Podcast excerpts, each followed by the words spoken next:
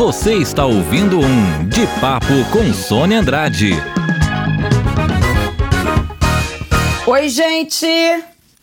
Estou aqui hoje para bater um papo com mais um convidado excelente, uma pessoa ímpar, um deputado federal que começou cedo na política. Olá, Sônia. Como é que estamos? Tudo bem, querida? Uma alegria falar com você. Muito frio aqui no Paraná. É, imagina, eu tô vendo você com casaco assim. Eu falei, o que, que é isso? Bom, apesar que 14 graus no Rio de Janeiro é quase nevando, né? E nós é, estamos aqui... entre 12 e 14. Aqui geou bastante. Nessa manhã eu cheguei hoje de Brasília, mas os campos verdes estavam branquinhos de gelo. É mesmo? é, mas é natural do Paraná nesse período, nessa época do ano. É verdade. Bom, é um prazer tê-lo aqui, você sabe, como pessoa, eu admiro muito o teu trabalho, a pessoa do Aliel. Então, para a gente começar o nosso bate-papo, eu quero que você conte para quem está assistindo como é que foi a tua infância, é, como é que é a tua raiz de, de, de vida, sua família, para a gente começar essa live conhecendo um pouco a pessoa do Aliel. Bom, primeiro eu quero agradecer, é uma alegria muito grande, Sônia, compartilhar desse momento com você, é uma alegria ter te conhecido. Nós temos uma paixão em comum, que é o nosso querido Vasco. É verdade. e que para mim tem uma significância de vida pessoal muito importante também, é um amor, uma paixão. E uma alegria muito grande também por conhecer o trabalho desenvolvido social por você há muito tempo. E talvez isso é o que nos fez se aproximar na vida pública, né? Eu tenho 31 anos, eu sou aqui do Paraná, natural da cidade de Ponta Grossa. Eu continuo morando no mesmo bairro e hoje eu ocupo um mandato como deputado federal, nesse momento bem difícil, né, pelo qual o país está passando. Eu estou no segundo mandato. Antes de ser deputado, eu fui vereador no meu município por dois anos eu presidi a Câmara Municipal da minha cidade, é uma cidade com 350 mil habitantes. Eu fui o presidente de Câmara mais jovem da história da minha cidade e a época mais jovem do Brasil, ocupando o cargo nas cidades mais importantes.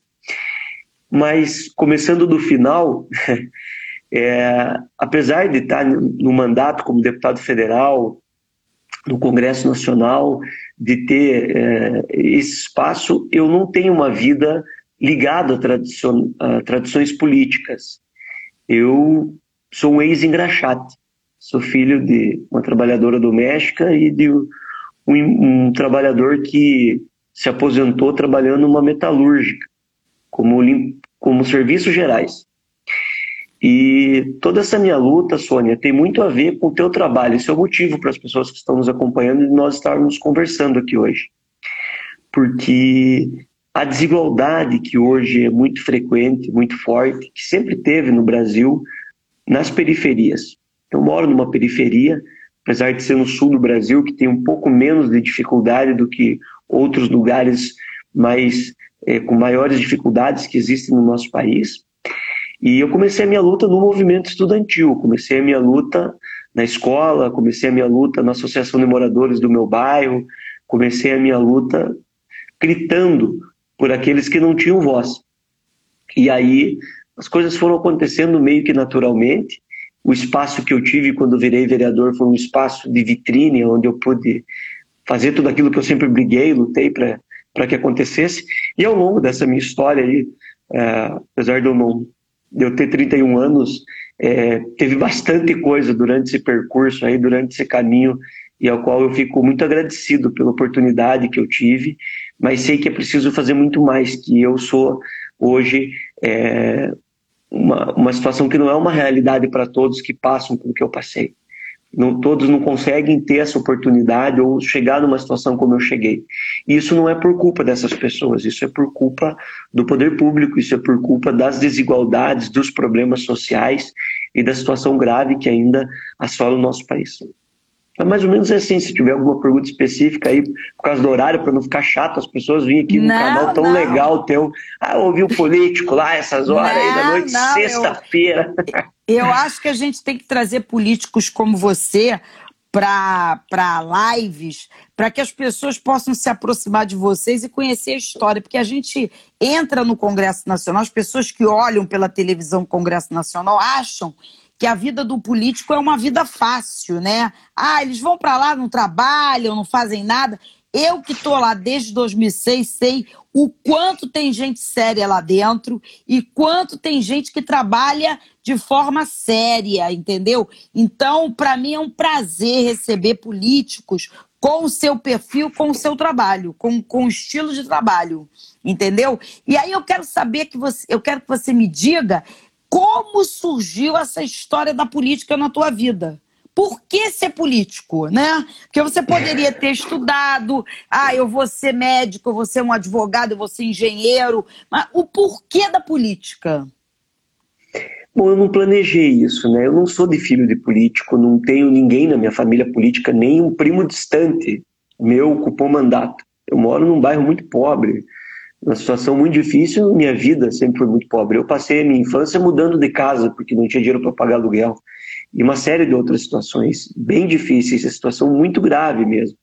Nós tínhamos uma cama na minha casa para dormir seis pessoas, é, dois cômodos, situação bem difícil mesmo. Então, é, quando eu comecei a gostar de política, ainda era aquela política um pouco mais antiga dos antigos comícios, que levavam em shows, e a gente aproveitava, porque era uma festa, né? ia lá para ver a dança, para ver a música, e para gente nas comunidades assim, isso era muito legal. Mas eu sempre fui muito comunicador, sempre gostei muito disso. E uma coisa que me marcou bastante é que quando eu era muito criança ainda, com oito anos de idade, eu comecei a catar reciclado na rua para poder ajudar em casa. E aí um programa da prefeitura me encontrou, o Conselho Tutelar, e tinha um programa na época que poderia, que nos encaminhou para fazer um trabalho não registrado, porque era criança, mas um trabalho organizado por parte da prefeitura, que à época isso ainda podia, que era como engraxate e também como carregador de carrinho na feirinha do produtor aqui. E um certo dia, pedindo para a gente participar de uma reunião, isso eu já tinha uns 10 anos de idade, mais ou menos, e pedindo para a gente levar o carrinho lá e a caixinha de engraxate. Quando a gente foi para essa reunião, nós achávamos que nós iríamos ganhar uma caixinha nova, porque era um programa acompanhado pela prefeitura. E, na verdade, eles nos comunicaram que o programa estava extinto porque teve uma decisão política, uma lei, uma regra imposta, e que nós não podíamos mais fazer aquele trabalho. E claro que tinha um acompanhamento, um contraturno escolar, um acompanhamento social, então ele era importante para nós, era fundamental. E nós ficamos ilegais na época, porque ninguém parou de trabalhar, a gente continuou fazendo, mas não podia mais. E aquilo me chamou muita atenção. Eu também sempre me envolvi nas ações do colégio, desde o prézinho, na escola municipal do meu bairro aqui, eu participava das ações para arrecadar prendas, para ajudar no colégio tudo mais. Mas claro que sem uma noção política, sem saber do que se tratava, sem saber diferenciar os problemas graves que envolvem o sistema político no Brasil, que é um sistema muito ruim ainda. E eu comecei a ter uma percepção política mais forte e um entendimento sobre a causa política no ensino médio, quando eu fui eleito presidente do Grêmio Estudantil no meu colégio. E lá no colégio, nós começamos a tomar algumas ações para defender uma pauta maior na cidade, que era a questão do transporte coletivo. Um problema grave na cidade, um problema de perda de direitos dos alunos, a conquista do meio passe, e nós fomos se envolvendo nessas ações. E nós íamos procurar os vereadores, eles não, não nos atendiam, demoravam para nos atender, não respondiam, nos davam chá de cadeira e, e muitas vezes até nos criminalizavam, porque nós tínhamos que chamar atenção. E como que nós chamávamos atenção? Indo para a rua, fechando as ruas, fazendo manifestação e exigindo é, que nós fôssemos ouvidos. E aí é, nós entendemos que nós tínhamos que ter alguém ali. E eu sempre gostei de política, acompanhei, acompanhava os candidatos, via as coisas, mas sem entender assim questão ideológica, assim, entender quem era de que lado, apenas por participar. E aí eu fui candidato a vereador a primeira vez em 2000 e a primeira vez quando eu fui candidato em 2008, eu perdi a primeira eleição, tinha 19 anos de idade. Eu perdi a eleição do vereador, mas eu fiz uma grande votação. Fiquei como suplente na cidade. Só que os meus verdadeiros apoiadores, uma parte deles não votavam, né? Porque eram os alunos que vinham das escolas ainda, não eram eleitores. E eu também fiz uma votação muito expressiva no bairro onde eu moro, que as pessoas conhecem muito a minha família, a minha história. Tanto que eu moro no meu bairro até hoje. Eu, como deputado, faz um ano e meio que eu mudei de casa no mesmo bairro onde eu estou, porque eu fiz a minha casa aqui na, no meu bairro, mas como deputado federal, eu passei o primeiro mandato inteiro morando numa rua que não tinha pavimentação. Não, não existe um deputado no Brasil que morasse assim. E eu não porque eu queria, porque, porque não tinha condições mesmo, porque eu tipo, ajudo muito minha família, tenho várias ações sociais também que a gente trabalha e tudo mais. Mas aí eu fui, participei de várias outras ações, Aí, quando eu fui candidato a vereador e perdi a primeira eleição, eu comecei a ter alguns espaços dentro de, de governos e de trabalho político. Eu fui convidado para coordenar uma regional aqui da Paraná Esportes, que é vinculado à Secretaria de Esportes do Paraná, à época, né, Secretaria de Educação também. E aí eu comecei a me dedicar muito para a área do esporte, trabalhar muito na área do esporte também, colaborar em relação a isso.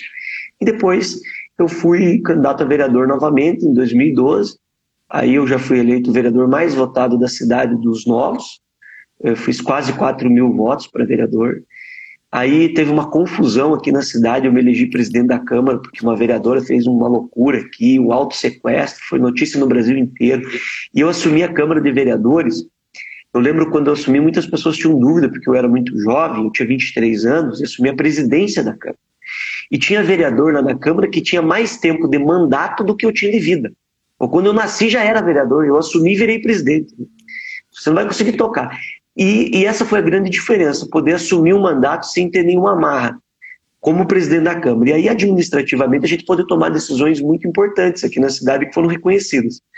E dois anos depois, para representar tudo isso que nós pensávamos, eu fui candidato a deputado federal, mas eu não, não achava que, que tinha chance de ganhar a eleição. Eu saí candidato para ocupar um espaço, porque o, o, momento da eleição é importante também, mesmo que você não ganhe, é o momento que você tem para debater e para e discutir, porque as pessoas não gostam de falar de política. E no Verdade. período eleitoral você pode bater na casa das pessoas, ir lá falar o que você pensa, o que está errado. Verdade. Hoje você não pode sair na casa das pessoas assim, ah, vim bater palma aqui, vim falar de. É, né, tem até uma negação da política que é uma coisa muito ruim.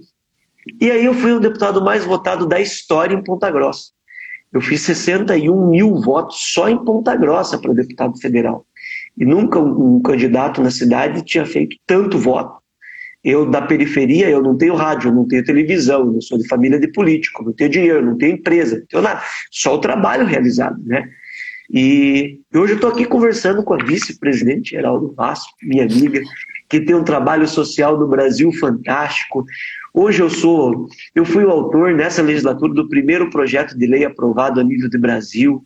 Nós temos projetos importantes tramitando na Câmara, outros projetos aprovados e, e a gente está aí no meio dessa confusão que está acontecendo, infelizmente, um momento muito triste, muito difícil para o Brasil, para o Rio aí a situação também é muito grave e a gente vai ainda ter dias muito difíceis pela frente. Bem, é, antes da gente chegar na pandemia e chegar nesses projetos, eu quero que você conte para gente por que da escolha do Vasco da Gama. Porque até a escolha do Vasco da Gama passa pelo viés político. Vamos lá. Que você me contou, eu achei muito legal a escolha, né? Vamos lá. Bom, o Vasco é um time é, continental, o Vasco é um time de expressão mundial, mas ele tem os lugares, como todos os times, onde ele tem uma, um número maior de torcedores, um lugar onde tem um número menor de torcedores. E aqui no Paraná, infelizmente, ainda nós não somos maioria, nós temos uma quantidade um tanto que não quantitativa, mas é, é muito verdade. qualitativa. Verdade. E, e aqui não tem, na minha cidade, principalmente, teve uma influência muito grande da Rede Globo à época, que não transmitia jogos do Rio. Aqui era de São Paulo. Então tem uma influência muito grande dos times de São Paulo aqui no Paraná. A minha cidade, o time ficou inativo muito tempo. Operário, que eu tenho carinho, também sou torcedor, que amo demais o operário. Você é testemunha, teve no meu gabinete lá, só dá operário. Tem uma camisa, é verdade. E aí, eu tinha, eu tenho um tio meu que torcia para o Vasco, mas era um tio, eu ainda criança, e os irmãos desse meu tio, todos flamenguistas e outros times, uma confusão, né? Os meus outros tios. E esse meu tio era vascaíno, assistiu um dia o jogo do Vasco junto com ele e junto com o meu irmãozinho, que, que hoje eu não tenho mais, que eu perdi. E aí eu fui ver a história do Vasco. E eu fiquei muito impressionado quando eu comecei a trabalhar as questões sociais e políticas. E a gente assistiu alguns documentários e algumas, algumas figuras políticas que são símbolo para o Brasil até hoje, as pessoas não, não sabem disso, mas são importantes, são figuras que eram vascaínas. Essas pessoas, ó, nós estamos no mês de maio, mês comemorativo ao trabalhador. Foi em São Januário que Getúlio Vargas leu os direitos trabalhistas. Foi lá Verdade. que os pobres tiveram acesso a muitos benefícios importantes para eles. E o esporte tem um trabalho muito bonito e o Vasco tem uma história social muito interligada a essa história política do nosso país, muito forte, maior do que qualquer outro clube do nosso país. Verdade. Se nós, e, e, e além disso tem muitos outros fatores, mas um fator, um fator que me deixou muito mais ligado ao Vasco, muito, muito, muito mais, foi depois que eu perdi o meu irmão. Porque o meu irmão, mais jovem, que faleceu num acidente, é, numa tragédia, ele, ele era muito Vasco junto comigo, muito. E nós não tínhamos condições de nunca de assistir um jogo, nós não tínhamos, é, não passava na televisão, nós não tínhamos nem televisão em casa, não tínhamos tinha uma preto e branco. Então nós ficávamos vidrados no rádio junto, para ouvir o Vasco. E nós deitávamos junto, eu e ele na cama, quarto escuro, e a gente vibrava com dois narradores específicos, os dois do Rio, quando a gente sintonizava, conseguia sintonizar para poder assistir. E teve a vitória do, do Vasco na virada da Mercosul em 2000, e aquela foi a vitória mais linda que eu pude acompanhar da minha geração, das vitórias que o Vasco teve. Nós passamos por um momento difícil nos últimos anos, mas das vitórias do nosso time, a que eu lembro com muita perfeição e que mexeu muito com a gente foi aquela. Tem um primo palmeirense, terminou o primeiro tempo 3 a 0 ele foi zoar a gente à noite lá, e a gente vidradinho lá, e o meu irmão começou a chorar muito, e quando o Vasco virou, a gente saiu correndo na rua à noite, gritando. Era, era, era, Foi um era tremendo semana, né? jogo. Né? E aí a gente gritou muito, tudo, e depois eu levava o meu irmão a gente juntava um dinheirinho, a gente ia nas lan houses para poder ficar assistindo os lances daquele jogo e para ouvir a narração do Luiz Penido sobre sobre a virada no finalzinho lá. E isso mexeu muito, muito, muito, muito comigo. E depois foi até uma homenagem um pouco ao meu irmão. E aí eu acredito muito também na questão de energia, eu acredito muito na questão de, de, força de energia. E algumas pessoas que eu tenho muito carinho, o Jair está nos acompanhando aqui, ele é verdade. é meu colega e trabalha hoje na minha equipe. E eu encontrei ele numa fila, no Couto Pereira, eu já era vereador. A gente foi assistir o jogo do Vasco lá em Curitiba, encontrei ele na fila. e ele jornalista.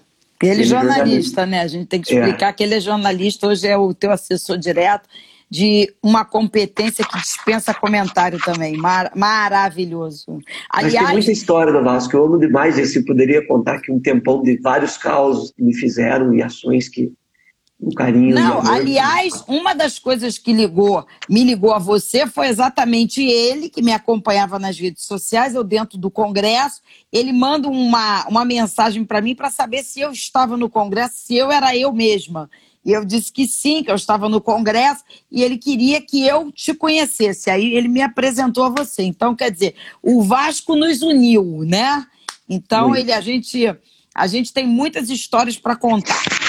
Você você começou uma faculdade de pedagogia, né? Em razão da tua vida pública, você suspendeu ela, mas você participa diretamente da comissão ligada a criança, adolescente, esporte. Você está sempre vinculado a esse, a esse caminho dentro da, do Congresso Nacional. Como você vê a educação nesse país? Você acha que a educação é para todos? Todos têm o mesmo direito? O que, que precisa ser modificado se precisa? Por onde você modificaria ou melhoraria a educação nesse país?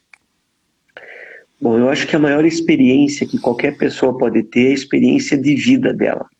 Isso, ela traz os maiores ensinamentos do que qualquer banco escolar, que também é fundamental para te dar todo o embasamento técnico para você saber do que está falando. Hoje nós temos no Brasil e no mundo é, o lado positivo das redes sociais, que é o lado do acesso à informação, do acesso às pessoas poderem falar, né, como nós estamos fazendo.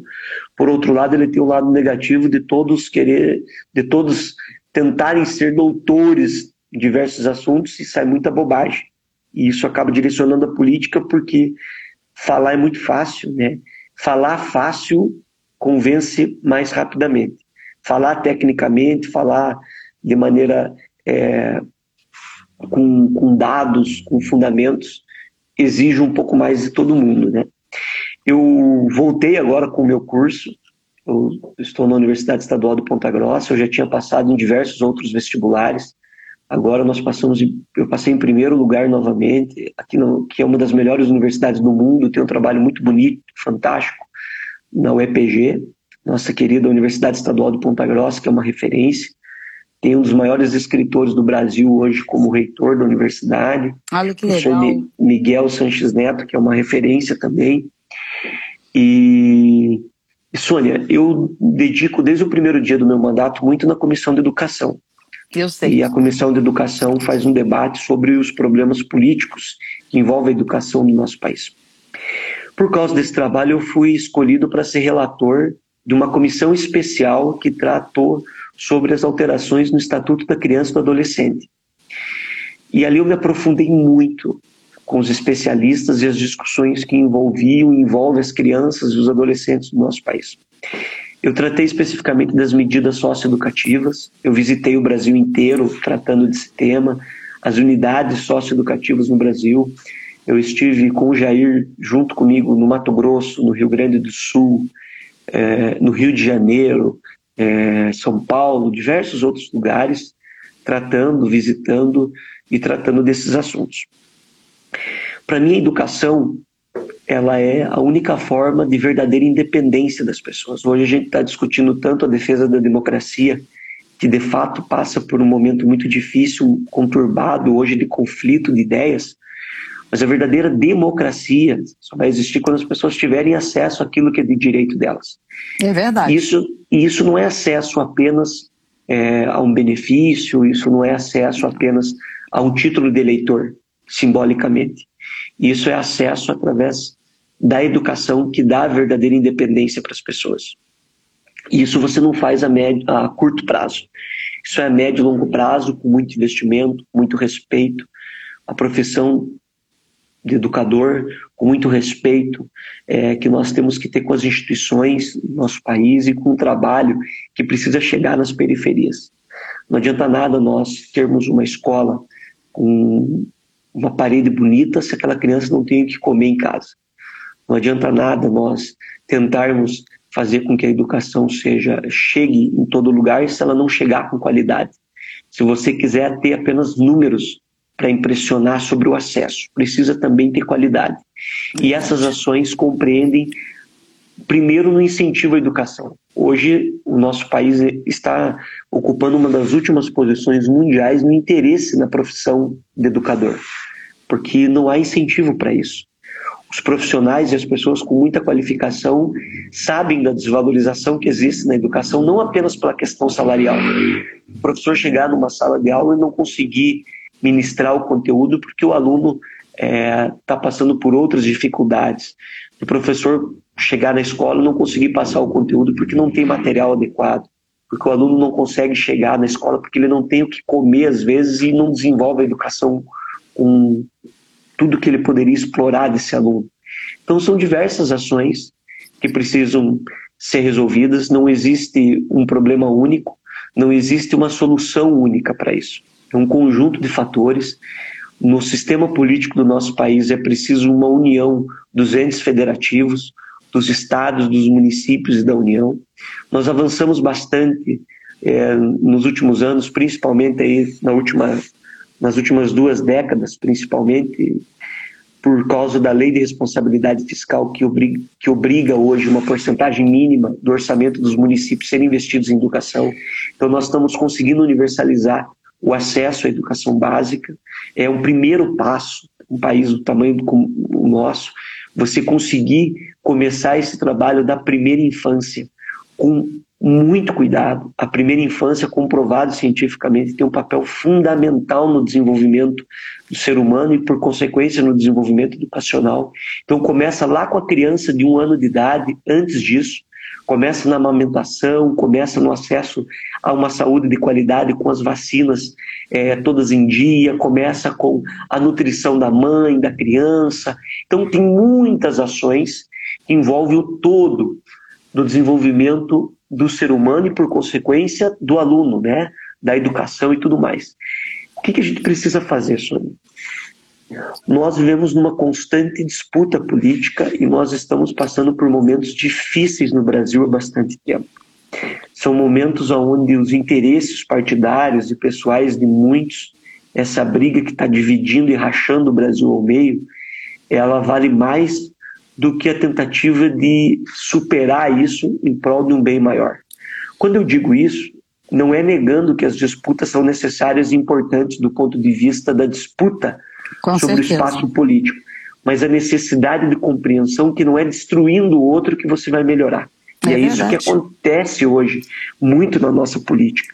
Esse espalhamento de fake news, de mentiras, de ataques à democracia, não é assim que nós vamos resolver. As não. instituições. Nós temos problemas na política? Temos muitos problemas. Nós temos problemas de pessoas que cometem erros na política? Temos bastante. Sim. Mas isso acontece em todos os lugares. E isso é um reflexo também da população. Então, pessoas boas e ruins existem em todos os lugares. Eu, por exemplo, sou cristão. Eu sou católico. Eu vejo uma notícia de um padre que cometeu um erro, dois padres, dez padres, vinte padres. Não é isso que vai fazer eu perder a minha fé ou deixar de acreditar nisso. E as pessoas, quando não gostam de política, ao invés delas tentarem participar, mudar, fazer o que você está fazendo. Você faz política, mesmo sem ser partidária. Você faz acontecer na vida das pessoas. O que, que precisa? Essas pessoas revoltadas, em vez de ir para a internet e falar que ninguém presta, que todo mundo é ladrão e blá, blá, blá, Vamos blá, trabalhar, blá, né? Elas podem fazer diferente, quer participar, quer olhar, quer debater, quer conversar, quer criticar, quer dar sugestão, mas que também é fazer o lado positivo, né? Verdade, que não é negando verdade. a política para fazer não, isso, né? Então tem muita coisa para ser feita em relação a isso. E isso tudo passa pela educação, né? Pela questão da pessoa entender o que é a política, né? Que a política ela não é. O pessoal diz: "Ah, você não quer ser política?" Já sou política. A minha política ela é social. Cada um coloca política em algum lugar, né? Tem gente que prefere a política partidária, tem gente que desenvolve a política pelo lado social. Então, todos nós, em algum momento da vida, vamos fazer política, entendeu? Então, Perfeito. eu acho que isso é o, é o importante. Você acha que hoje é, é, as pessoas olham o Estatuto da Criança e Adolescente como uma forma de proteger a criança e adolescente ou ainda veem esse estatuto como forma de penalizar? É um estatuto que penaliza, que tem por, por, por objeto é, é, aplicar alguma pena. Como é que você vê a, a visão da população em relação ao estatuto? Muito distorcida quando você pega, individualiza um caso, você cria revolta nas pessoas, e quando você tem revolta, você não pensa com racionalidade. Deixa eu dar um exemplo. Eu mesmo, Sônia, mudei muito de opinião depois que eu tive a oportunidade, como deputado, de estudar o tema, de ver números, de observar as diferenças em outros países, de ver como era, qual é a realidade do nosso país. Então, quando você vê, por exemplo, um adolescente cometendo um, homicídio de um trabalhador, aquilo te revolta e aquilo faz você assimilar as mensagens de que não dá nada, de que é bandido, tem que ser preso, morto, toda uma situação. E isso não é, ter a tendência colaborativa de piorar o problema e não de resolver o problema quando você reproduz isso. Por quê? Vou falar números aqui para vocês sobre essa discussão. Primeiro que o Estatuto da Criança e do Adolescente no nosso país, que teoricamente por tamanho histórico do nosso país e das desigualdades, ele é novo. Ele, ele, ele, ele é um estatuto ainda de três décadas ainda que, que, que é novo, né? É, o nosso sistema de política pública, no papel, no papel, estou falando para as pessoas, que está no papel, não na prática. Primeiro eu quero falar do papel. Ele é um dos sistemas mais avançados do mundo. Ele serve como exemplo para países europeus, ele foi desenvolvido sobre uma perspectiva e um estudo muito forte e ele trouxe resultados importantes no avanço de proteção à criança e ao adolescente. Se nós olharmos para o mundo inteiro, existem muitas diferenças de aplicabilidade sobre regras que envolvem as crianças e os adolescentes. Mas o nosso país, e todos os países têm as suas particularidades, nós temos que começar olhando, fazendo um recorte social. E aonde nós temos problemas e quais as consequências problemas que envolvem a participação dos nossos jovens. E hoje, essa forma grosseira de fazer discussão pública sobre assuntos importantes é aquele assunto que o que, que dá Ibope hoje? Dá Ibope sangue. Da Ibope você fazia discussão em cima de tragédia. E todo mundo torna-se um julgador, torna-se um, uma pessoa que condena até chegar na sua família. Quando chega na sua família, ele muda o discurso. Nós não podemos ter qualquer tipo de avaliação e, na minha opinião, né, isso. Nós não podemos fazer uma análise sobre essas situações olhando para casos individuais. Porque se a gente olha para casos individuais, é lógico que a gente vai ter uma opinião é, um pouco distorcida, a gente vai ter uma opinião sentimental sobre o caso. Quando eu discuti, por exemplo, a redução da maioridade penal na Câmara, tinha uma colega deputada que o filhinho dela tinha sido assassinado. E eu falei: olha, com você eu não discuto, porque eu nunca vou tirar a tua razão. Porque o sentimento que te move aqui é muito diferente. E eu respeito a tua dor e a tua dificuldade. Agora, Sônia, eu tenho informações e experiência de vida que me ajudam muito a entender isso, porque eu moro numa periferia, eu já tive colegas, muitos colegas, jovens e crianças aqui, colegas que estudaram comigo, assassinados, e eu fui conhecer a realidade de perto nesse trabalho técnico que eu fiz. Então, depois de dar todas essas pré-justificativas minhas, eu digo para as pessoas: o sistema no Brasil é muito bom no papel, mas ele não foi colocado em prática. E o que nós temos hoje no Brasil é um, um sistema que prolifera uma tragédia social e isso potencializa uma tragédia social para os adultos que essas crianças e adolescentes se transformam. O que eu quero dizer? Se nós conseguíssemos colocar em prática tudo aquilo que está no Estatuto da Criança e do Adolescente, nós teríamos um resultado fenomenal e muito positivo.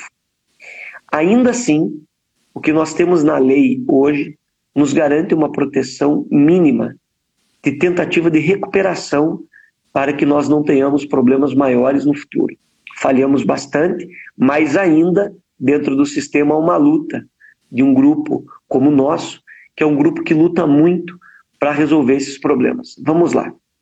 O Estatuto da Criança e do Adolescente, ele traz direitos e deveres dos, do, das crianças e dos adolescentes e também da sociedade, do poder público, dos pais. Todos têm corresponsabilidades em relação ao que está previsto no Estatuto da Criança e do Adolescente. Verdade. Hoje, hoje nós temos um número muito grande de internados no Brasil. Não é verdade o discurso, não é verdade. Eu estou falando com dados e com números aqui. Eu discuto com qualquer pessoa, se for necessário. Não é verdade o famoso não dá nada para os adolescentes. Hoje, um processo que envolve um adolescente no Brasil é muito mais rápido do que um processo de uma pessoa adulta. Verdade. Hoje, nós temos adultos no Brasil que cometeram homicídios que estão soltos. E nós temos jovens no Brasil que cometeram furtos e estão presos. A palavra pelo Estatuto da Criança e Adolescente não é preso, mas a prática ah. é preso. Sim. Eles dizem que ele está privado de liberdade no sistema socioeducativo. Isso. Não tem nada de socioeducativo na não, grande nada. maioria dos lugares. Nada, nada. No Rio de Janeiro, Puts. eu quase precisei de um tratamento psicológico depois que eu é visitei. É verdade, é verdade. O Jair esteve comigo.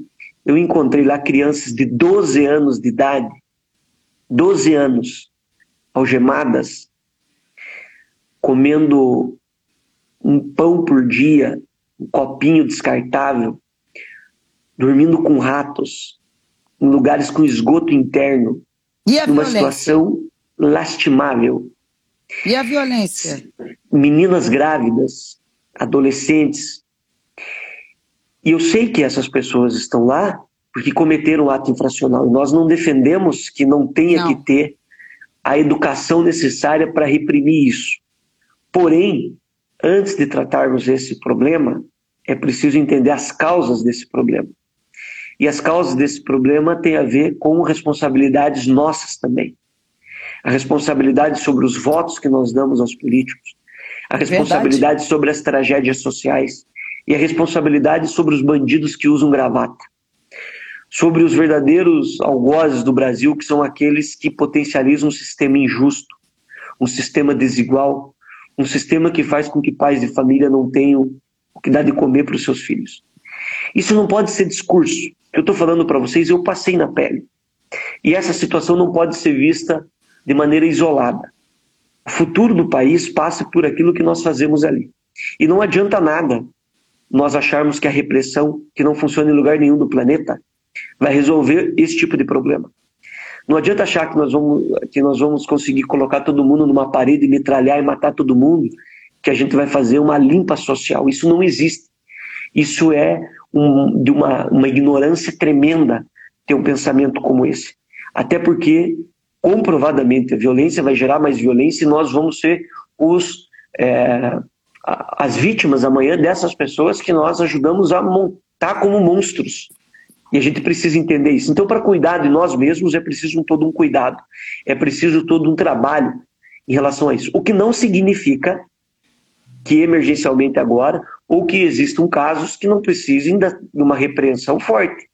É por isso que no nosso relatório, por exemplo, ainda dentro do sistema socioeducativo, nós fazendo as adequações sobre o século XXI, sobre a reclusão que existem desses jovens por parte de adultos para o cometimento de crimes, que para os adolescentes são atos infracionais, assim chamados pela lei, é, do aumento, por exemplo, da possibilidade do tempo de internação. Nós colocamos uma regra é, para aumentar a pena daquele que puxa o jovem para participar de um ato infracional, para cometer um delito. Nós fizemos uma discussão muito grande sobre o financiamento desse sistema que hoje no Brasil tem um financiamento muito escasso para poder funcionar, da burocracia e da corrupção que existe por trás disso, da corresponsabilidade dos gestores públicos, é colocando punição para gestor público, por exemplo, que não faz respeitar o que está determinado no Estatuto da Criança e do Adolescente. Então, Sim. nós colocamos lá como crime para prefeitos, governadores, governo federal, daqueles que são os responsáveis pela gestão do sistema e uma série de outros fatores. Agora, eu fiquei meses, participei de uma comissão especial sobre isso, relatoria, viajei o Brasil, discuti, discuti com magistrados, com desembargadores, com especialistas, assistentes sociais, professores, técnicos, com institutos, com entidades da sociedade civil organizada, com exemplos de outros países, e a situação é muito mais profunda e complexa do que o discurso vazio que muitas vezes a gente vê nas redes sociais. Acredito. É, o que que o Aliel, é, como o Aliel vê essa pandemia, de que for, como você acha que o Brasil, o Brasil entrou nela está passando por ela e vai sair dela. Eu quero que você me fale as três fases dessa pandemia no Brasil pela sua ótica. É uma situação muito grave, muito séria. É um vírus que surgiu muito rapidamente. Ele é de dezembro, as primeiras informações de infecção que aconteceram na China. E o Brasil errou muito. Por que isso?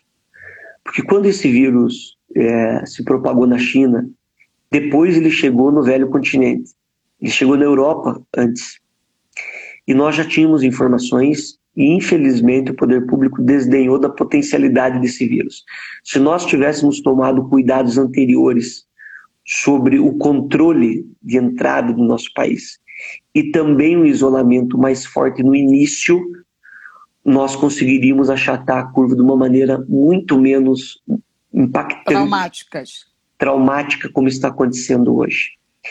Primeiro, não existe cura para o vírus ainda. Não existe vacina para o vírus. Não existe. Não tem cura. Segundo, esse vírus ele não tem tratamento, não tem um protocolo de atendimento ainda é, com, com, com, com drogas que combatam o vírus com eficiência. Tem muitos estudos, muitos medicamentos sendo testados, mas ainda não tem um medicamento eficaz contra o vírus. Terceiro, o vírus é extremamente contagioso. Ele dura muitos dias em algumas superfícies. Ele transmite. Eh, hoje eu vi um estudo de que ele fica por um período eh, grande no ar. Ele e tem muitas pessoas, mas muitas pessoas, a grande maioria das pessoas, são assintomáticas. São pessoas que pegam o vírus, são potenciais transmissores do vírus e não têm sintomas. Ou seja, chega rápido nas pessoas. Isso são é, as causas, a situação do vírus, que é uma síndrome respiratória grave, que outros estudos já estão mostrando que ele ataca outros órgãos além do pulmão, como o cérebro, os rins, é, que ele ataca os olhos, que ele é muito agressivo para quem tem algumas comodidades. Qual que é as recomendações científicas? O, o que, que deu certo no mundo? O que, que deu errado? Em alguns lugares nós já tínhamos essa informação. E desdenhar do vírus é, foi o pior erro que nós cometemos. Por que isso? Porque é lógico que tem uma consequência econômica. Você tem que fazer escolhas difíceis. Mas a própria questão econômica depende do vírus existir ou não. O vírus existindo é o vírus que ataca a economia, porque é o vírus que mata as pessoas, porque é o vírus que ninguém vai colocar a vida em risco, quer morrer é, é, é, se tivesse opção de assim o fazer. E aí que foi o grande erro do país. Por quê, Sônia? Carnaval. Hoje nós temos, nós tínhamos duas possibilidades eficazes para combater o vírus. Duas delas: isolamento social e testagem. Testar, testar, testar, testar, testar e testar as pessoas. Os países que conseguiram superar isso tinham um teste em massa. Porque quando você faz testagem em massa, você consegue identificar rapidamente, mesmo aqueles que não estão infectados, você consegue isolar essas pessoas e recuperar essas pessoas, sem essas pessoas transmitirem, fazer com que a curva fique num domínio onde entra em colapso o sistema de atendimento de saúde pública. É verdade. E o isolamento social é de fundamental importância para fazer essas identificações e você ter um controle sobre isso. Os países que negaram isso, Estados Unidos, Reino Unido, Itália, a gente está falando muito da região econômica da, da, da Itália, que teve uma situação muito mais grave, e o Brasil estão colhendo, outros já colheram, números catastróficos sobre isso, e no Brasil vai piorar muito. Porque no Brasil, mesmo sendo hoje o epicentro do, da contaminação no mundo dessa, dessa pandemia, continua desdenhando dela. Com todo respeito, eu não faço uma crítica por ser uma crítica vã, por ser uma crítica é, é, sem teor construtivo, mas é preciso dizer: hoje o Brasil teve mais de 700 mortes pelo Covid-19, somente nas últimas 24 horas. E o presidente da República disse que domingo vai fazer um churrasquinho para as pessoas. Num dos dias onde o Brasil teve o maior número de mortes das 24 horas, o nosso presidente da República, que é a nossa maior figura, que é quem a gente tem muita esperança, porque ele tem poder, ele foi praticar tiro ao alvo num clube de Brasília. Essas situações me fazem ter calafrios, porque as recomendações científicas, as recomendações da comunidade médica, as recomendações dos prefeitos que estão tendo colapso no atendimento, dos governadores. É de ficar em são, casa. Não são de comunistas. Não. Não é isso que está em jogo agora. Está em jogo a vida das pessoas. Eu sei que é difícil. Eu sei que, para mim, hoje, que tem uma condição um pouco melhor, é mais fácil de falar. Que as pessoas estão preocupadas com seus empregos, que as pessoas estão preocupadas com a sua manutenção. Mas aí. Se a vida é acabar, não vai ter Estado. emprego. Não tem como ter emprego. Mas aí é papel do Estado. É por isso que nós rechaçamos a proposta do governo de um auxílio emergencial de 200 reais. E conseguimos chegar num valor pequeno, mas três vezes maior do que os 200 reais lá na Câmara. É por isso que nós estamos discutindo medida para ajudar as empresas nesse momento difícil. E é por isso que o mundo está passando por isso. Não é o Brasil. Os Estados Unidos estão tá com milhões e milhões e milhões de desempregados. É uma situação que nós vamos ter que enfrentar porque o vírus é invisível e ele mata. Ele mata. E a situação no nosso país é muito mais grave do que o que se parece. Por quê? Porque esse vírus, ele tem uma porcentagem de mortalidade que no Brasil hoje está cerca de três ou quatro vezes maior do que no mundo. Do que no mundo, do que nesses outros países. Mas essa taxa de mortalidade não significa que o vírus é mais agressivo no Brasil. Significa que nós não temos o número real de infectados porque nós não fazemos as testagens. Verdade. As universidades especializadas e os grupos de estudos com dados científicos mostram que o Brasil tem hoje cerca de 10 vezes mais infectados do que o número oficial. E essas pessoas são potenciais transmissores do vírus. Teve um estudo de uma universidade referência em atendimento é, epidemiológico do mundo, na Inglaterra, que mostrou que nós também somos um dos países onde os infectados têm o maior potencial de transmissão, ou seja, ele infecta até 2,8%, é, 2,8 é, pessoas é, para cada infectado, ou seja, um infectado transmite para quase três pessoas, em média, um estudo feito no Brasil a partir dos dados apresentados. E agora nós vamos, infelizmente, ter uma curva crescente sobre isso. Eu estou com muito medo, eu tenho meus pais que são do grupo de risco. Tô, Meu pai e minha mãe também. Eu estou com muito medo por causa das periferias. Isso agora está chegando nas periferias, no Brasil Verdade. inteiro. No Rio aí, começa agora a ficar grave nas periferias. Verdade. Não tem atendimento. Esse vírus chegou primeiro numa classe um pouco mais alta, que é a classe que viajou, estava na Europa. O reduto social inicialmente atingiu uma classe mais, mais alta. Verdade. E agora nós corremos o risco de uma grande tragédia que já está acontecendo, né? Nós já estamos próximos, infelizmente, de 10 mil óbitos oficiais. Fora os que país. a gente não sabe. Fora o que nós não sabemos. Para vocês terem uma ideia, hoje eu conversei com um colega deputado do Pará. Ele me falou que lá no Pará, em Belém, em Belém, em média, tinha 30 mortes por pessoas em casa por mês que as pessoas que morriam em casa, essa era uma média dos meses anteriores. E agora a média está em 200 mortes por mês em casa, nas casas das pessoas.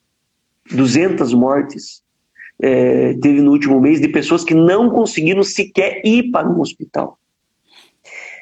170 mortes a mais do que a média normal, numa cidade brasileira. numa capital. Então, isso é para as pessoas entenderem o tamanho do problema. É uma discussão que, infelizmente, hoje está baseada também em muitas mentiras, fake news, uma disputa ideológica política, que é um grande erro. Nós devíamos todos estar com o mesmo discurso, unidos numa mesma linha, fazendo aquilo que os especialistas, são 200 mortes em casa por mês que ele relatou é, em Belém, especificamente em Belém. em Belém. Só que mostra um, uma porcentagem aí absurda, proporcional, né, de porcentagem, e isso que está numa crescente ainda, né? Então são situações bem difíceis. O número de mortes, com certeza, no Brasil, infelizmente, e é de maior. casos é muito maior do que esses dados, porque maior. não tem, porque não tem teste. Não tem não teste, tem nem para quem quer fazer, não tem teste. O governo não se preparou para isso, nós não temos respiradores. Veja o tamanho do Brasil, nós não conseguimos produzir máscaras. É um isso é absurdo é um país como o nosso, no nosso Depender, tamanho, com o dinheiro que nós temos. É, isso, é, isso é um caos, aí, né? assim. É verdade. Sabe o que, que acontece, Aliel? Eu vejo que as pessoas não se prepararam para, é, para nada, né? Na educação, a gente não prepara o, o, o, as crianças e os adolescentes para que eles é, é, cresçam e sejam alguma coisa. É, na questão da saúde, a gente nunca pensou em dar infraestrutura nos hospitais públicos, num sistema de SUS. Quer dizer, um médico numa pandemia que não tem uma máscara, aí ele é infectado e morre. Ele morre. Nós temos, Sônia, infelizmente, mais um número negativo, que é o número de profissionais da saúde infectados no Brasil. Sim, sim. É, segundo um dado, nós estamos, é, salvo engano, na primeira colocação no número de mortes de enfermeiras no Brasil. É, que no tristeza. Mundo, no mundo. Que tristeza. Nós já estamos com dificuldade de atendimento e quando você vai para a periferia, quando você vai para cidades menores, a situação é muito mais grave. Então é uma é um problema grave agora. Eu elogio ainda, por um outro lado, e aí a gente precisa fazer essa discussão com todos os problemas que nós temos hoje por culpa nossa, dos gestores políticos, eu me incluo porque hoje eu ocupo um mandato, é, o grande problema que nós temos é por não saber valorizar e cuidar do SUS. Agora, o SUS tem um papel fundamental. Imagina Sim. o que seria do Brasil sem o SUS. Hoje, é, né, nós temos hoje o maior sistema de atendimento de saúde do planeta. Nenhum outro país tem um sistema de acesso universal como nós temos. Né? É um sistema que falha muito ainda no atendimento primário, na atenção básica, na prevenção, no trabalho é, na base, mas que tem um sistema é, razoavelmente muito bom é, no atendimento é, é, MAC, que a gente chama. É Não, e os profissionais né? top, né? Os profissionais top, os médicos, toda infra, todos os médicos que, que trabalham dentro do SUS dispensam comentários, né? Dispensam é. comentários. E eu é, venho, é, há anos venho é, debatendo e venho é, brigando é, por uma situação que eu vejo que se naquela época que eu comecei a fazer o trabalho social que eu faço, que você conhece, da moradia, se a gente tivesse implementado o projeto de forma séria, aonde a gente pudesse cadastrar todas essas comunidades, essas famílias com moradia, eu acho que a forma de implementar essa política e detectar os problemas da pandemia seria muito mais fácil. Você quer ver uma coisa? Eu estava assistindo a televisão aqui e aí eu olhei o noticiário. Tem uma comunidade no Rio que eles nomearam 12, 12 pessoas para bater na porta das pessoas para levantar. Quantas pessoas tem, se alguém tem problema de coronavírus, se está faltando comida, se não está. Então imagina se a gente tem um cadastro público que a gente poderia ter começado lá atrás, desde a época da implementação da Minha Casa Minha Vida. Eu venho brigando para que esse projeto se tornasse uma política pública. Você já imaginou você entrar num computador e saber quantas pessoas moram numa determinada comunidade, quantos velhos tem nessa comunidade? Enfim, um dado público que qualquer pessoa poderia, qualquer deputado, senador, presidente da República, pudesse ter acesso e a gente teria condição de implementar essa política é, é, de saúde com muito mais eficácia. Mas, infelizmente, a gente vê que nem o, o auxílio emergencial, que todas as pessoas que tiveram acesso ao projeto aqui no Rio de Janeiro não tiveram qualquer problema com relação ao auxílio emergencial, porque a gente regularizou a documentação de todas as pessoas. Olha, isso é muito importante e uma coisa muito triste no país é que as pessoas, você está correto, as pessoas que estão em casos de vulnerabilidade, em situações difíceis, essas pessoas não têm sequer a informação. Não a informação é de fundamental importância, porque se a pessoa não Mesmo. sabe, se não chega até ela, se não tem esclarecimentos, não tem, ela não consegue nem ir atrás disso. É verdade. Não adianta, não adianta nada você querer ir pegar um ônibus se você não sabe ler. Precisa ler a plaquinha do ônibus. Então tem toda uma situação. Eu estou dando um exemplo assim pela dificuldade que para gente que não tem, é, talvez não é perceptível. Precisa entender isso.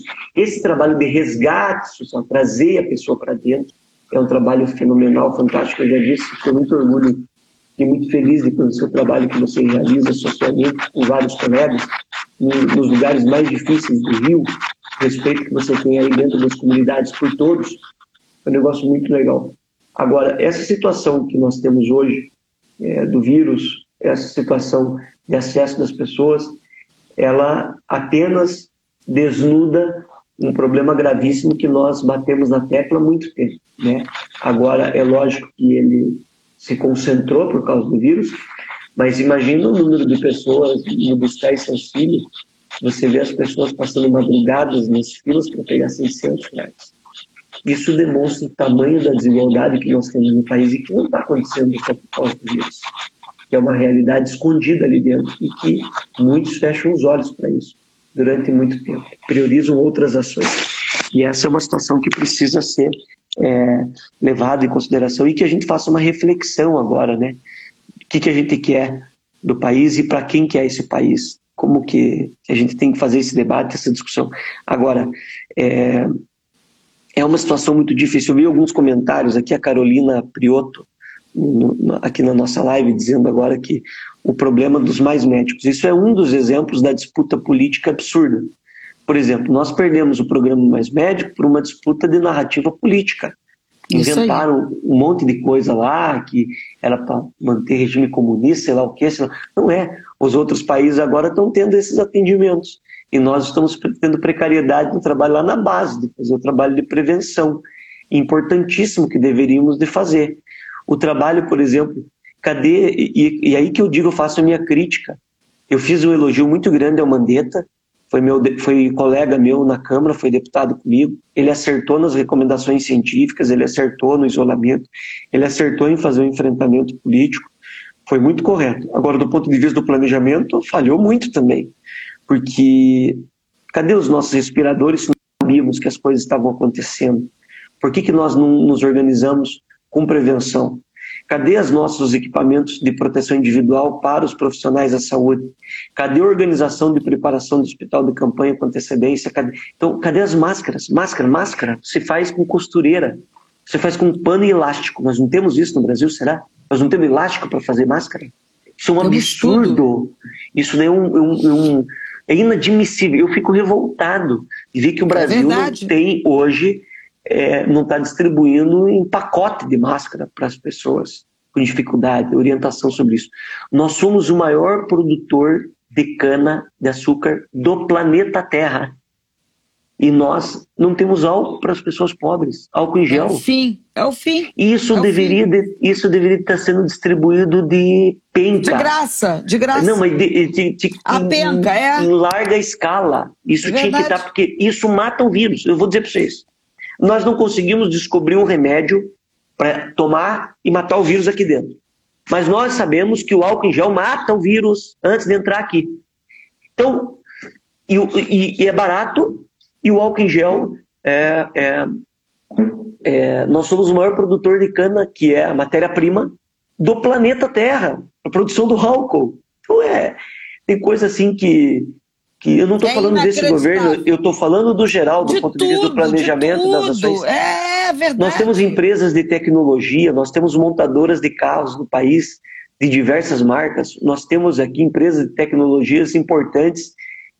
Como é que pode nós ainda estarmos importando respiradores quebrados da China? Verdade. A UTFPR aqui no Paraná, em Ponta Grossa, em menos de 40 dias, 50 dias, conseguiu aprovar um projeto para a produção de respiradores por 5 mil reais. Veja, e ele está essa... custando 100. Olha 100, que absurdo, 150, uma... 180. Isso é um absurdo, absurdo. Uma coisa que custa 25 mil. Então, assim, o investimento em ciência e tecnologia, a proteção Verdade. aos trabalhadores, a não isso daí, e essa é a verdadeira independência do país. Quando você fala em patriotismo, amor à pátria, é, fortalecimento da, da, democracia, é investir nisso, é cuidar para o país, porque o nosso país é um país rico, é um país rico em matriz energética, nosso país é um país rico na produção de alimentos, o nosso país é um país pesquisadores, é um país riquíssimo. Então, veja, nós temos o, a bênção divina, nós temos a matéria-prima, nós temos autossustentabilidade, nós temos petróleo, nós temos nióbio, nós temos é, é, maior produção de alimentos, de vários tipos de alimentos no planeta Terra. Nós temos matriz energética de diversas fontes. Nós temos água em abundância. Nós, tem, nós temos o que o, o que o mundo sonha em ter. E nós não conseguimos produzir máscara. Máscara. Máscara de proteção é um. Então é, é, é uma crítica para as pessoas entenderem é, que não pode ficar nesse discurso das redes sociais ou nessa situação pequena. E que a gente ainda tem muito por fazer. Né? Mas a nossa democracia é jovem, né? O é, nosso é, direito de é aprender e, e, lutar por isso ainda é. Mas gente... você, quer, você quer ver uma coisa que me deixou extremamente feliz nessa pandemia? Se a gente pode dizer que tem alguma coisa que deixa a gente feliz, a questão solidária. Ah, as comunidades se unindo, as pessoas se unindo em comunidade, fazendo o papel do Estado. Isso prova que a coisa mais importante que o Brasil tem são os brasileiros. Não, é, é, é essa é a parte boa do Brasil. Eu já dou vontade de cantar os samba do Rio aí, que, que conta essas histórias lindas e maravilhosas aí. Não vou falar muito, senão o Jair já vai querer ir pro, ir pro samba aí. ele, tá, ele disse para mim que ele tá com saudade do Rio de Janeiro. Eu disse, vem pro Rio. Vamos. Olha, a próxima vez que vocês vierem aqui, a gente vai ter que ir numa escola de samba, assistir um jogão do Vascão da Gama ah. e comemorar, comemorar que eu espero que esse vírus vá embora, que esqueça a gente, esqueça o mundo e que a gente comece a ter uma outra, um outro olhar a partir dessa pandemia. Eu vou fazer uma brincadeira aqui com você, vou falar algumas palavras e você vai me dizer o significado dessas palavras para você, tá bom? Tá Vamos okay. lá. Família. Tudo. Família é... Eu sou muito apegado à minha família. Nós passamos por muitas dificuldades juntos. Se existe é, um significado de Deus para mim, de amor, de tudo, é a minha mãe, meu pai, e minhas irmãs, esposa, meu, meu filho. Eu, eu para mim é diferenciado. Assim, eu passei por muitas dificuldades com a minha família e eu tenho muito orgulho do amor, do carinho, de tudo que, que fizeram por mim. Assim. Família, tudo. Para mim é tudo, tudo, tudo. Família. Fé. Fé para mim é acreditar no amanhã. Fé é amor ao próximo. Fé é ajudar o próximo. Fé é abraçar um irmão. É abraçar alguém que precisa de um abraço. Fé é você acreditar no impossível. O impossível deixa de ser impossível quando tem fé. A fé é que domina o impossível. A fé manda no impossível. Se tem fé, não é mais impossível. É política. Política, para mim, ela é a fé, ela é amor ao próximo, ela é justiça social. Se você me pedisse para resumir numa frase, para mim, política é justiça social. Ela serve para isso. A política existe para você equilibrar forças daqueles que não têm voz. Política existe para garantir dignidade. Política existe para justiça social. Justiça social é o caminho. Justiça social é, o, é a necessidade. Justiça social é o problema que nós temos que resolver no país. Se resolver a justiça social, tudo que aflige os brasileiros será amenizado. Tudo. Educação, se o teu problema é educação, se é saúde, se é segurança pública, se é qualquer coisa. Resolvendo a justiça social, você ameniza todos os outros problemas. E justiça? Justiça é o equilíbrio. Justiça para mim é o enfrentamento. Justiça para mim é revolta. Quando eu digo revolta, é porque você precisa gritar. Quem é injustiçado, muitas vezes é porque não tem voz, porque não é ouvido, porque é esquecido. Justiça é revolta, justiça é gritar, justiça é lutar, justiça é brigar, justiça é se fazer ser visto. Isso tem que ser justiça. Justiça é equilíbrio de forças. Justiça é o resultado da luta por justiça social. É, eu não sei se você na tua vida tem alguma frase ou alguma palavra que possa resumir o que é a sua vida. Você tem isso? Já leu algum livro? Ou tem alguma frase que você leva para você como se fosse um mantra? Alguma coisa que você siga através dessa frase ou dessa palavra? O que que. Eu, que que isso... eu li um livro do Augusto Cury que eu achei muito bacana, que é Prisioneiros da Mente. E esse, esse livro conta uma história muito bonita sobre a, as potencialidades da mente humana.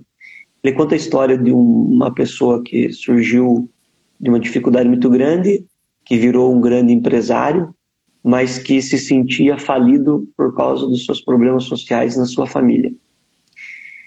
Que demonstra que nós somos prisioneiros da nossa própria mente. Eu não tenho assim, nunca me resumiu numa palavra ou uma frase assim para te dizer assim, nem esperava essa pergunta. Mas eu sou eu sou muito intenso muito. Sou muito intenso nas coisas que eu faço. Muita, é, eu não espero, eu não espero nada. Então eu sou muito intenso e e para mim poder ajudar as pessoas, o próximo, amor, carinho, até de maneira às vezes inconsequente, meu. Vou te contar uma história. Como eu não tenho a frase, a palavra, eu conto as minhas histórias. Assim. Uma delas, eu eu já era deputado, era muito novo para mim, era bem no comecinho. E eu saí com a minha esposa, e aí eu tava com a camisa do Vasco, andando meio disfarçado, calção e boné, na rua. E, e aí eu vi uma senhora sendo assaltada, sendo agredida, uma senhora bem de idade, eu não tive dúvida, eu fui para cima do caboclo tomei a bolsa da mulher de volta e devolvi para ela. A foto que eu fiz devolvendo a bolsa estava com a camisa do Vasco, tudo. E aí, legal na hora, né? Mas depois os caras, você tá maluco, você não pode fazer uma coisa dessa. Você, você, você, você tá. Vou te contar uma outra história rápida. Uma vez eu estava na presidência da Câmara, eu era vereador em Ponta Grossa, bem no ano de 2013, quando surgiram aquelas manifestações. E aí, uma das manifestações aqui na minha cidade, centenas e centenas, milhares de pessoas foi até a frente da prefeitura, gritaram contra o prefeito lá, brigaram um monte. E aí saíram da prefeitura e foram para a Câmara de Vereadores, que era do lado, que é do lado. Aí a Câmara de Vereadores ela é toda de vidro, como a prefeitura. E, e, e, a prefeitura dispensou todos os funcionários, isso já era início da noite, a Câmara, os vereadores foram todos embora, liberaram a equipe deles, mas eu não liberei a minha e fiquei lá. Eu estava trabalhando e eles começaram a gritar lá na frente da Câmara, os manifestantes, e aí começaram a me xingar. Milhares, assim. E a pior que tinha muitos que já tinham tomado uns goles, estavam exaltados. Ah, quando eles começaram a me xingar, eu não me aguentei, fui correndo para lá, tropa de choque, polícia, tudo. Falei, o que, que vocês abriram no meio? Entrei no meio deles, comecei a ganhar uma confusão lá. E comecei a gritar sem voz, porque eles não me ouviam, confusão. Falei, eu não vou aceitar que vocês venham aqui falar essas besteiras aí, não. Vocês não sabem o que vocês estão falando.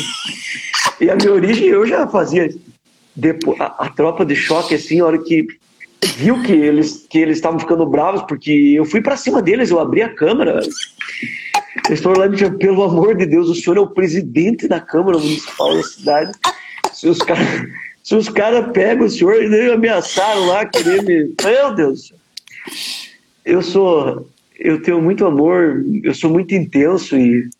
Pois e... então eu vou te contar uma coisa. eu estava esperando um deputado para falar com ele no, no, na sala do DEM, né? No partido do presidente da Câmara. Eu estava lá sentado esperando. E a, e a, a, a briga comendo solta do lado de fora do Congresso. E, os, e tinham três deputados conversando.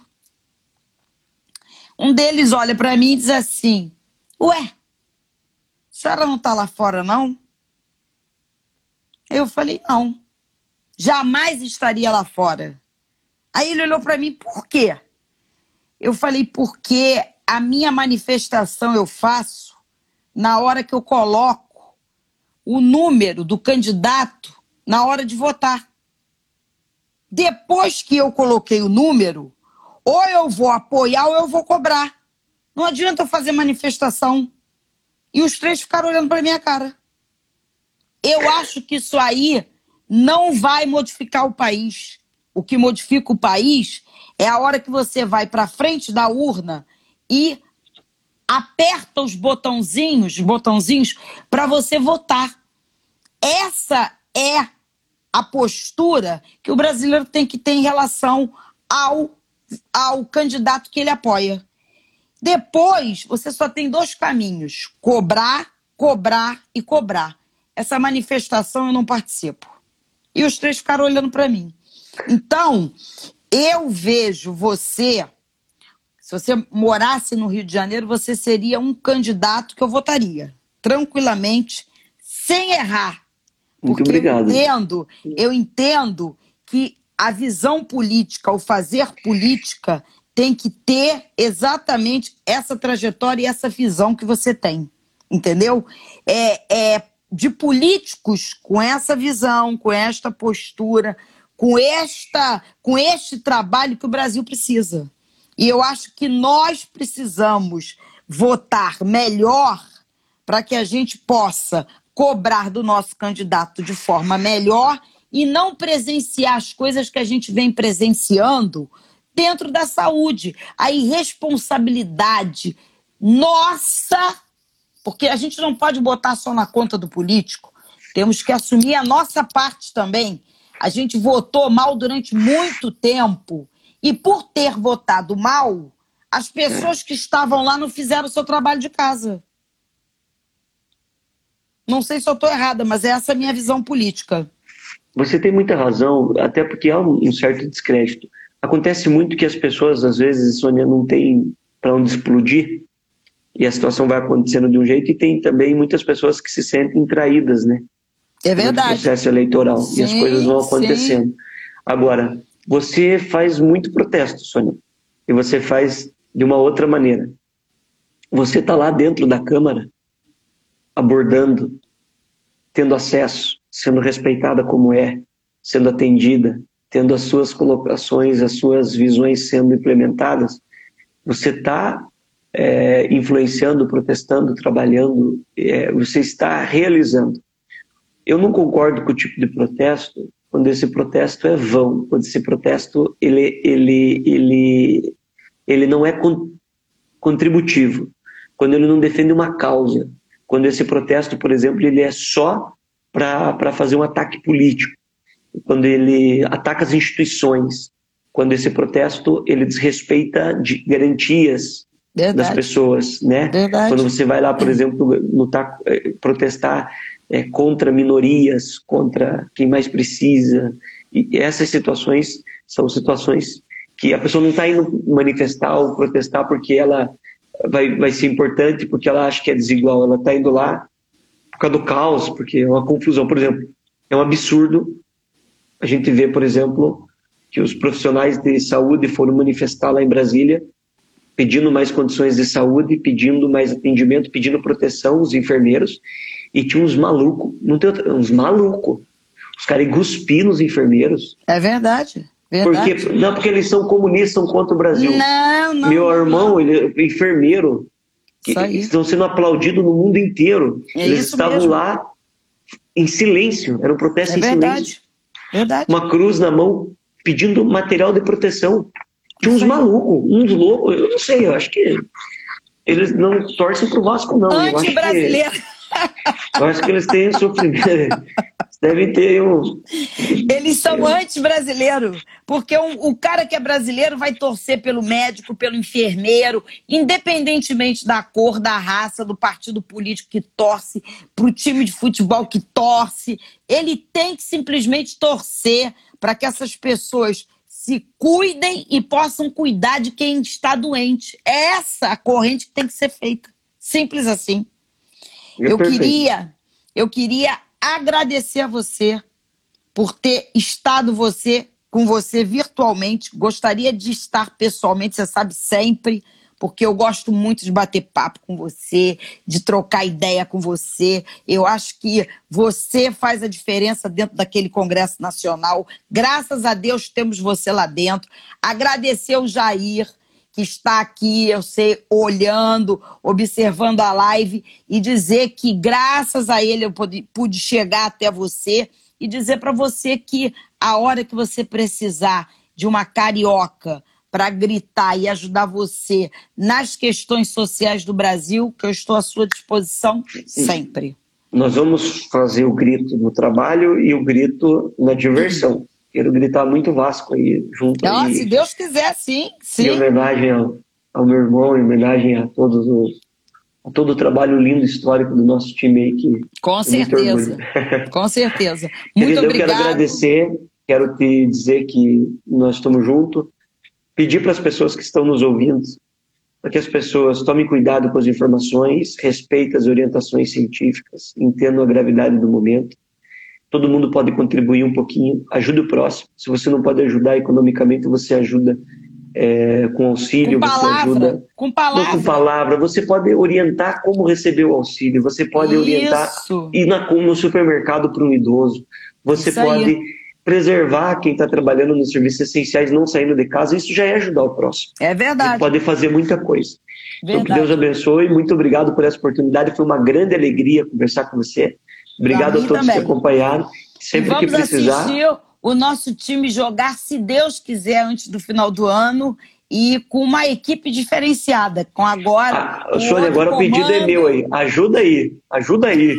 eu, eu, fiquei, eu quero dizer que eu acho que foi um grande acerto a entrada do Ramon. Ramon. Também. Eu acho que foi Gosto um grande dele. acerto. Ele tem Gosto identidade com o time, ele tem respeito dos atletas, ele é conhece como as coisas funcionam. Eu sei que é um momento de crise, economicamente é uma verdadeira tragédia.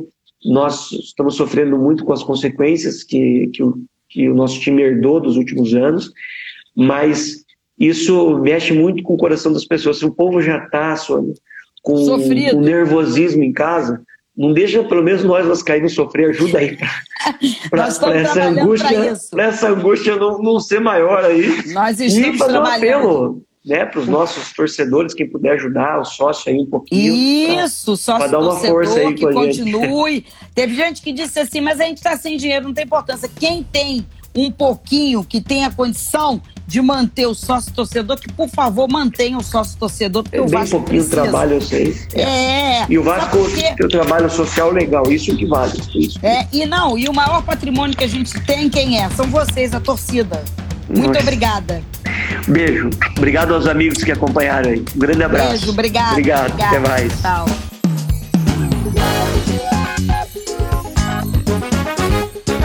Obrigado por ter estado com a gente. Para outros conteúdos, curta nossas redes sociais e fique ligado nas novidades.